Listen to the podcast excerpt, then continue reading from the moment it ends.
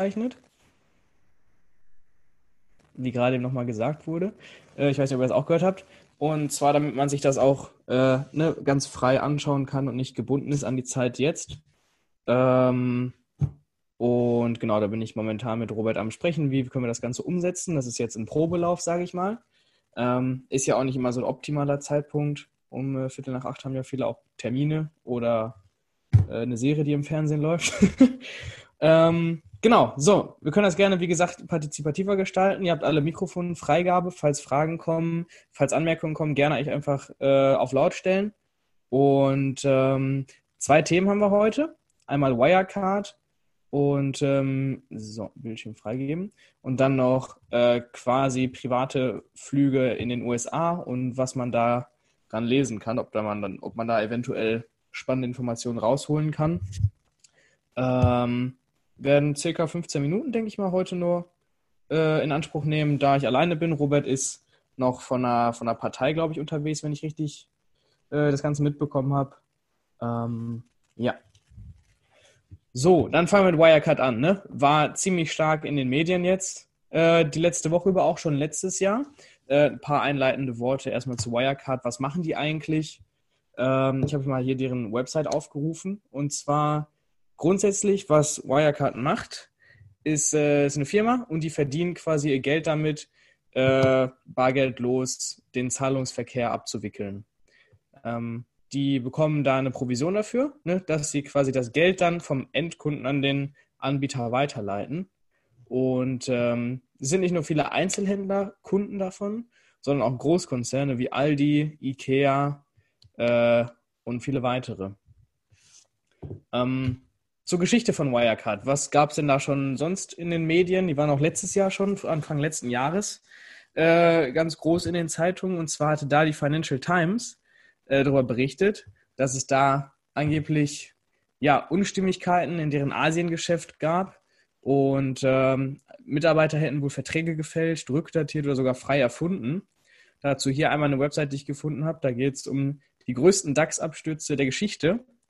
Und ähm, drei davon, von diesen zehn, werden ähm, eingenommen durch, durch Wirecard. Letzte Woche einmal minus 81,8 Prozent, äh, 61,8 Prozent. Und ähm, am darauffolgenden Tag Wirecard erneut minus 26,1 Prozent. Und ähm, nee, zwei Monate davor, genau. Und dann noch einmal im letzten Jahr minus 25 Prozent. Grund dafür war, wie gesagt, die Financial Times und äh, das Singapur, Singapurer Büro von Wirecard. Ähm, und zwar gab es da äh, damals durch diesen krassen Absturz auch tatsächlich ein Leerverkaufsverbot durch die BaFin. Das bedeutet so viel wie, dass, dass keine Shorts mehr möglich sind auf, auf diesen Titel. Es ist das erste Mal seit 2008, dass das passiert ist. Und ähm, die wollten quasi Wirecard damit in, in Schutz nehmen, weil die davon ausgegangen sind, dass das Ganze ne, eher Rufmord in die Richtung gehen würde und dass diese Anschuldigungen äh, ja nicht real wären, ähm, dass da nichts hinterstehen würde. Allerdings ist dann jetzt rausgekommen, durch eben diesen Bilanzskandal, ähm, dass das tatsächlich wohl ein Problem gab. Und zwar ähm, hat Wirecard laut den Financial Times äh, sogenanntes Roundtripping, ähm, so eine Technik verwendet. Äh, was Roundtripping ist, jetzt im Folgenden. Und zwar hat wohl äh, die Münchner Hausbank von Wirecard, also die Wirecard Bank, Gelder an eigentlich nicht aktive Tochterfirma, äh, Tochterfirmen in Hongkong überwiesen. Und die zahlten wiederum das Geld dann an einen externen fiktiven Kunden, der dann äh, mit diesem Geld Dienste von Wirecard in, äh, in einem anderen Land, beispielsweise in Indien, bezahlt hat. Und entsprechend sah es dann für Hongkong und Indien als Beispiel so aus, als ob da eine Investitionen und Umsätze geflossen wären. Allerdings hat in Wirklichkeit Wirecard einfach nur Geld von A nach B umgeschoben. Und ähm, warum hat Wirecard das Ganze gemacht? Und die wollten die Bilanz aufbauschen. Äh, aus dem Grund, dass äh, dadurch, durch eine größere Bilanz, ne, dass die quasi größer erscheinen, als sie es eigentlich sind, Dadurch hätten die äh, zahlreiche Lizenzen für Finanzgeschäfte in Asien erworben können. Und ähm, Asien ist halt sehr wichtig für Wirecard, da die da circa die Hälfte aller Transaktionen abwickeln.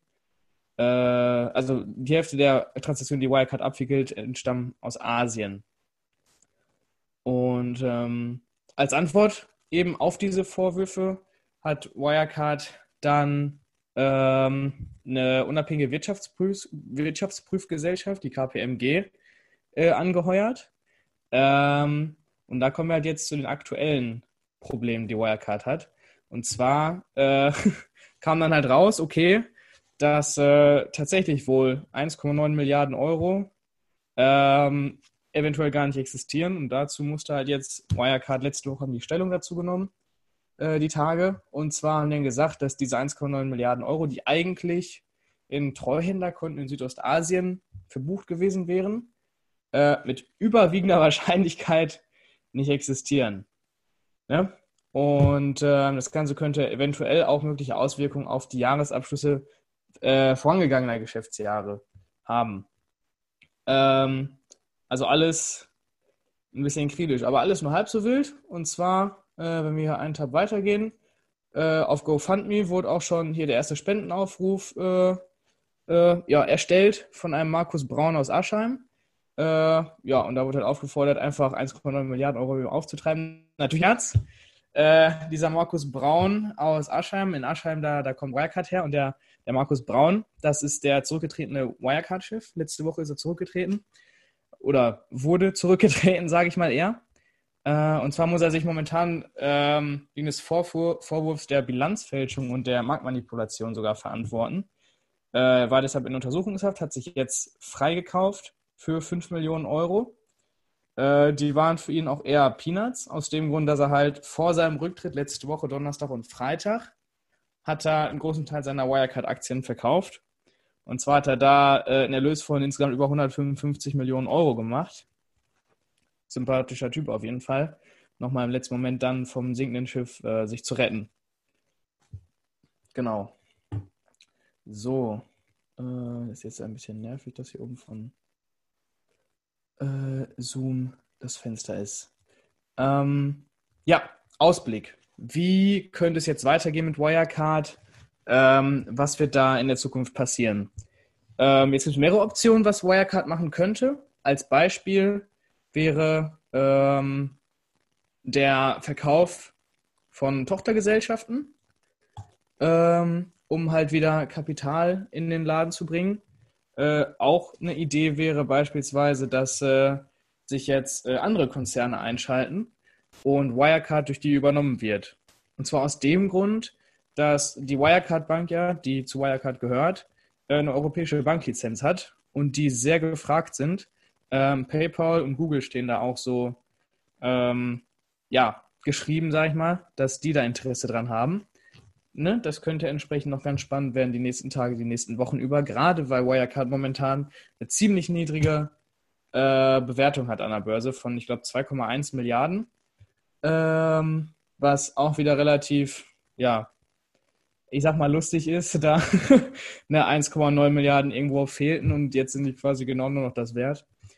Äh, damals war es mal knapp ein Viertel äh, der gesamten Bilanz, jetzt ist es halt fast die komplette Bilanz, sage ich mal. Ne? Also der, die Marktkapitalisierung so.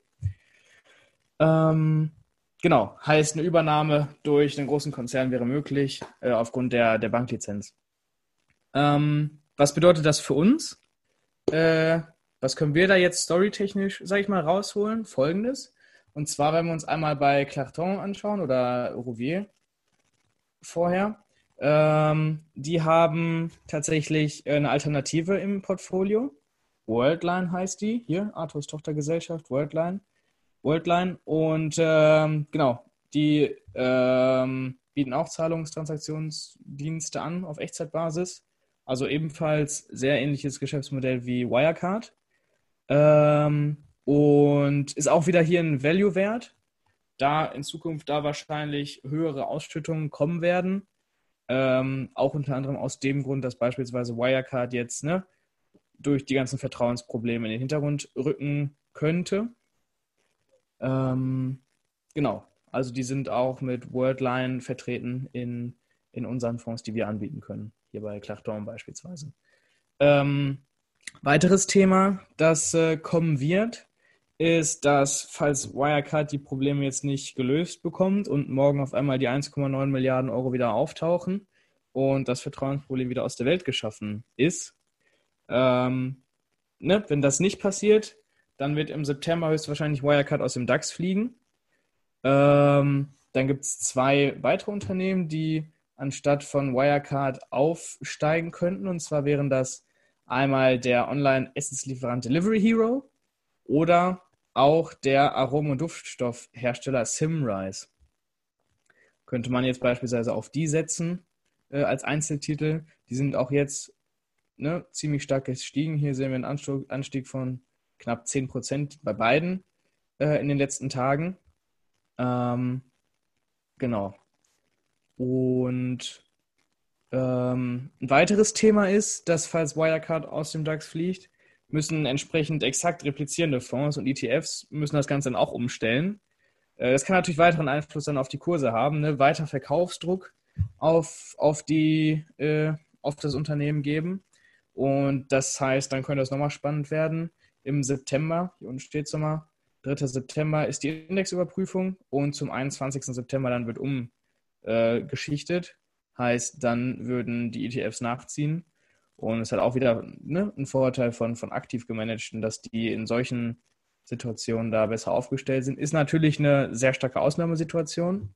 Jetzt, ähm, ja, wirft halt auch nicht ganz so einen guten, äh, ganz so ein gutes Licht, sage ich mal, auf, auf, auf Deutschland, ähm, was da Wirecard angestellt hat. Aber naja, wie dem auch sei, das war Thema 1. Jetzt kommen wir zum zweiten. Und zwar geht es jetzt im nächsten Schritt, habe ich ja schon äh, angeteasert. Ich finde das Thema hochspannend. Ähm, oder gehen wir noch kurz auf Wirecard zurück. Gibt es da noch Fragen zu? Könnt ihr euch jetzt gerne eben äh, das Mikro freischalten und loslegen. Alles klar, wenn da nichts mehr wäre, dann kommen wir jetzt zu Corporate Flights. Und zwar ähm, dazu auch eine kurze Story. Im April letzten Jahres ähm, ist ein Jet von der amerikanischen äh, Ölfirma äh, Occidental Petroleum Corporation in äh, Omaha gelandet, in Oklahoma. Und ähm, Omaha, wer es kennt, da ist der Hauptsitz von Warren Buffett und von seiner Investmentfirma von Berkshire Hathaway. Und zwei Tage später tatsächlich ähm, ist dann Berkshire Hathaway angekommen und hat gesagt, jo, wir investieren jetzt 10 Milliarden Dollar in OPC eben, was ähm, heute wäre das knapp 60 Prozent vom, äh, von der ja, Marktkapitalisierung von, von Occidental Petroleum. Also doch sehr, sehr immens. Heißt, hätte man das im Vorhinein, sage ich mal, schon antizipiert, hätte man da deutliche Gewinne machen können. Ähm, klar muss man jetzt noch mit einbeziehen, ne, dass durch Corona äh, die, der Kurs da auch sehr stark gefallen ist, um bis zu 60 oder sogar 70 Prozent bei, bei ähm, Occidental Petroleum. Und, äh, aber trotzdem, auch damals war es schon ein ziemlich großer Anteil. 10 Milliarden Dollar sind halt äh, nicht Peanuts. und ähm, genau, da hatte ich halt hier einen spannenden Artikel zugefunden, dass Hedgefonds eben genau auf, diese, ähm, ja, auf diesen Indikator setzen. Ähm, auf ähm, Private Jets und die halt und, und das Tracking von diesen. Ähm, nicht nur für Hedgefonds, sondern auch generell für Investoren, damit sie halt anderen Personen gegenüber Informationsvorteil, einen Informationsvorteil haben.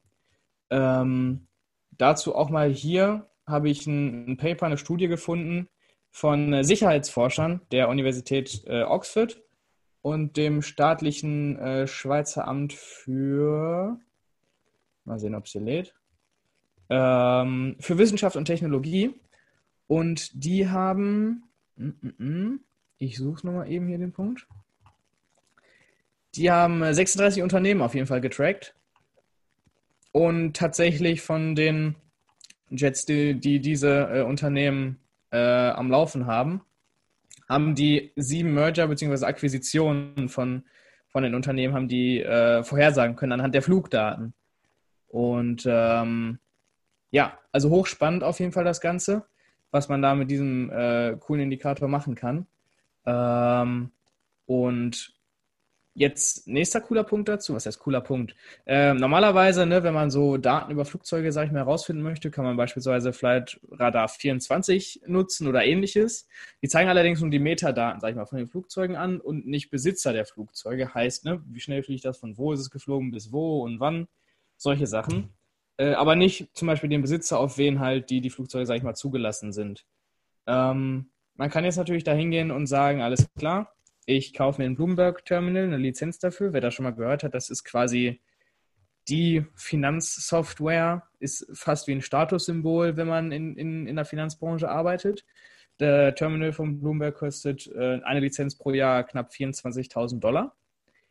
Ähm, und die jetzt auszugeben, um sich ein paar Flugzeuge anzugucken, kann man jetzt auch darüber diskutieren. Ich habe nämlich, wie ich da eigentlich auf das ganze Thema gekommen bin, ähm, einen Reddit-Post gesehen und zwar äh, haben wir hier auf dieser Website genau diese ganzen äh, Flüge von den Jets, die registriert sind auf, auf die Unternehmen. Äh, die werden hier angezeigt einmal. Und ähm, genau, hier haben wir mal die Karte äh, als Beispiel von den Vereinigten Staaten. Jetzt können wir hier drauf halt sehen, welche Flüge momentan wohin gegangen sind vor kurzem. Ähm, und entsprechend hier an hier rechts die, die Legende dazu.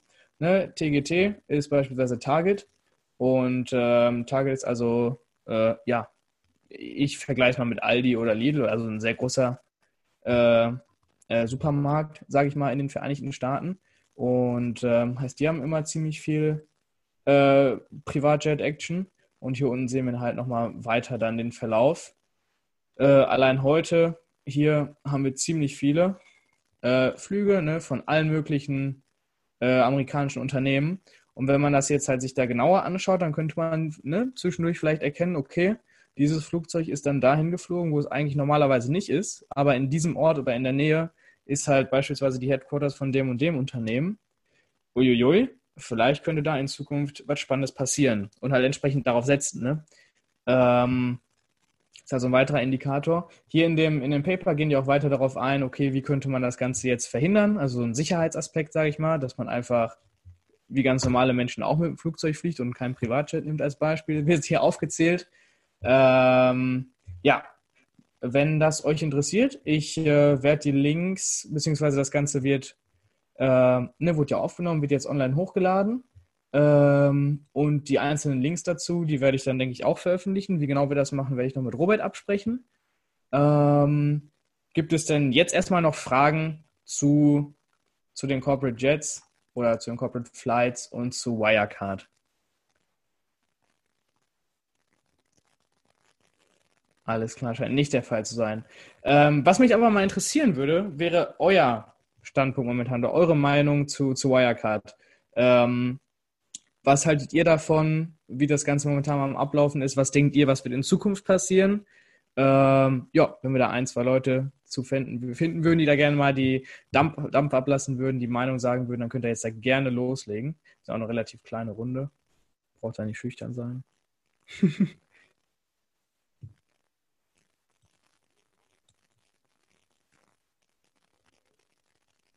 ja, sonst mache ich einfach mal. Ähm, gerne. Ein Bekannter von mir hat, nachdem der äh, Wirecard das erste Mal um 65 Prozent knapp waren das, ne?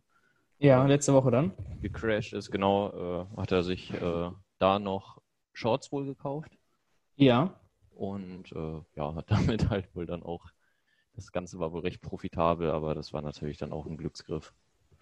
Oh ja, das glaube ich dir. Also ich war, ich, ich habe auch tatsächlich welche gekauft. Ich halte das mal hier, kann man wahrscheinlich nicht so gut erkennen in die Kamera. Äh, in der Mitte sehen wir, dann bin ich jetzt knapp 14,5% im Plus. Ähm, und ich war auch die ganze Zeit überlegen, ne, weil das ist halt, eventuell werden sie im Moment aufgekauft, sage ich mal, weil halt diese Banklizenz relativ schwierig zu bekommen ist und doch relativ viel wert ist. Und ähm, das Unternehmen halt relativ günstig ist, sage ich mal, momentan Wirecard. Ähm, aber hochspannend auf jeden Fall. Du selber hast aber nicht geschortet, sag ich mal, oder, oder nee, Longs gekauft? Nee, ich bin da nicht, nicht. bei. Okay, ein bisschen, falls es kennt, Wall Street Bets auf Reddit.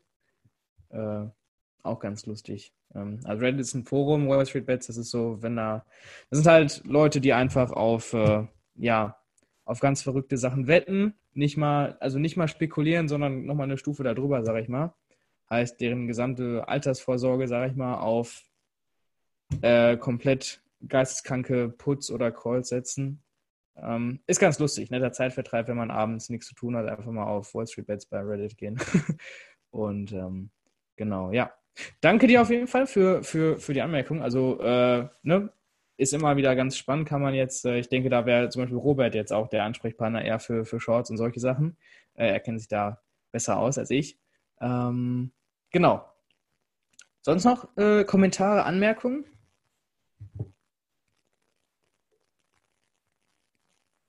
Alles klar. Dann würde ich sagen, stoppe ich mal die Freigabe ähm, und beende die Aufzeichnung. Äh, danke, dass ihr dabei wart in kleiner Runde heute. Ich hoffe, es war einigermaßen spannend. Gerade das letzte Thema fand ich super spannend. Ich, ähm, ne, wie gesagt, werde die, werd die äh, Links auch nochmal gleich zusammenfassen und in die Telegram-Gruppe stellen. Falls ihr noch nicht drin seid, könnt ihr mir gerne, Matthias macht einen Daumen hoch, danke, macht, äh, falls ihr noch nicht in der Telegram-Gruppe seid, schreibt mir eben oder Robert, dann können wir euch reinpacken. Da packen wir dann aktuelle äh, Themen rein, Beiträge, die, die er und ich äh, spannend fanden oder ähm, haben auch so ein kleines ja, Diskussionsraum, sage ich mal, wo man dann auch untereinander noch schreiben kann. Äh, auch zu Wirecard haben wir da ein bisschen, bisschen äh, drüber geschrieben. Und äh, da würde ich dann hier auch die, die Quellen reintun. Ähm, ist ja wieder ganz spannend, so eine lustige Story, wenn man gar nichts zu tun hat, dann kann man einfach mal eben sagen, ja, hier, ich habe letztens einen Vortrag gehört, ne, über, über Privatjets in Amerika oder wie dem auch sei, ne? Ich wünsche euch auf jeden Fall noch einen netten Abend. Danke, dass ihr da wart. Und ähm, danke. Bis in zwei Wochen dann. Äh, beim nächsten RG hoch 2, dann auch hoch 2 und nicht hoch 1.